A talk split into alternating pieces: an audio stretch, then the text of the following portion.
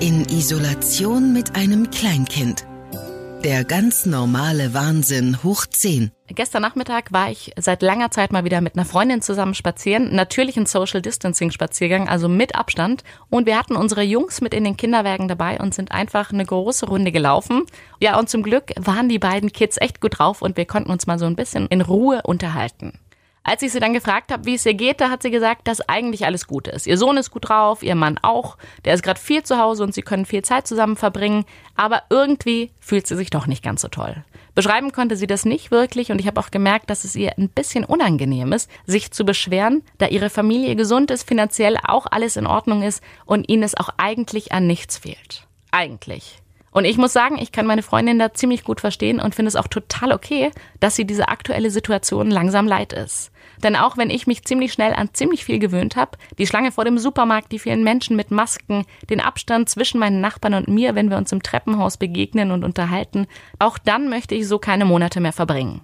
Dieses Nicht-Wissen, wann die Kita wieder öffnet, das ist als Mutter eines Kleinkinds eben gerade mein größtes Problem. Denn erst wenn mein Sohn wieder von morgens bis mittags betreut wird, erst dann kann ich ja auch wieder zur Arbeit gehen und habe auch wieder so ein bisschen geordneteren und einfacheren Tag. Dann muss ich nicht mehr mittags und abends an den Schreibtisch und gucken, wann ich meine Arbeit zumindest so ein bisschen unterstützen kann und auf ein paar Stunden komme, sondern kann das zu halbwegs normalen Arbeitszeiten tun. Und ich habe es echt noch gut. Ich habe einen Job, für den ich auch mal was von zu Hause aus machen kann und bei dem ich einigermaßen flexibel bin.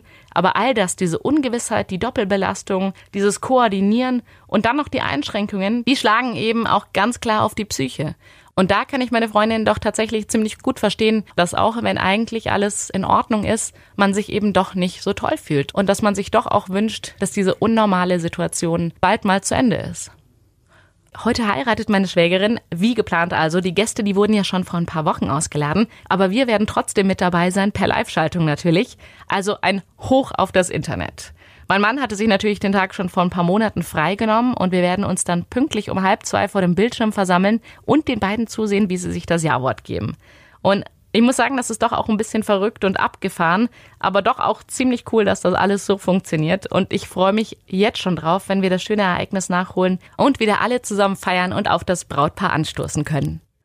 Mein Sohn braucht dringend neue Schuhe. Aus seinen alten Schüchen ist er nämlich leider kurz nach Schließung der Geschäfte schon rausgewachsen. Und ich rufe bei dem Kinderschuhladen in Freiburg, bei dem wir auch schon das letzte Paar gekauft haben, an. Der Inhaber, der ist rangegangen und hat mir gesagt, dass er mich gerne über das Telefon beraten kann und fragt so ein paar Dinge. Er fragt nach der letzten Schuhmarke, ob wir damit zufrieden waren, die letzten Schuhgröße und wie groß die Füße meines Sohnes jetzt gerade sind. Nachdem wir ein paar Infos ausgetauscht haben, berät er mich und sagt, dass er mir in ein paar Minuten ein Video mit ein paar Schuhen schicken würde, die er momentan im Laden stehen hat und ich mich ja dann, falls was dabei ist, nochmal bei ihm melden könnte. Keine zwei Minuten später bekomme ich ein Video mit acht Paar Schuhen in bunten Farben präsentiert. Jeder Schuh wird mir einzeln erklärt und er sagt, dass er sich sehr freuen würde, wenn was Passendes für mich dabei wäre und ich mich dann nochmal bei ihm melden würde. Auch wenn ich keinen Schuhfimmel habe, hätte ich gerne alle Schuhe für meinen Sohn gekauft, aber ich entscheide mich dann für einen grünen Halbschuh. Als ich ihn zurückrufe, da freut er sich tatsächlich sehr, dass ich fündig geworden bin und bedankt sich für die Unterstützung in den schwierigen Zeiten. Er nimmt kurz meine ganzen Daten auf, fragt, wie ich zahlen möchte und sagt, dass mir die grünen Flitzer in einer halben Stunde per Radkurier gebracht werden. Knapp 25 Minuten später klingelt es bei mir an der Tür. Mir wird eine Tasche übergeben mit den Schuhen und einem sehr, sehr netten Brief, in dem er sich noch einmal bedankt. Und ich, wow, bin einfach nur komplett begeistert, wie schnell das alles geht, wie persönlich das ist und dann auch noch so lokal. Mein Sohn freut sich tatsächlich auch sehr, packt die Schuhe gleich aus und möchte sie sofort anziehen. Die Schuhe passen perfekt, sie sehen super aus und ich freue mich natürlich auch, dass ich jemand lokal noch unterstützen konnte. Morgen geht's weiter. In Isolation mit einem Kleinkind. Der Podcast über den ganz normalen Wahnsinn. Hoch 10. Eine Produktion von Baden FM.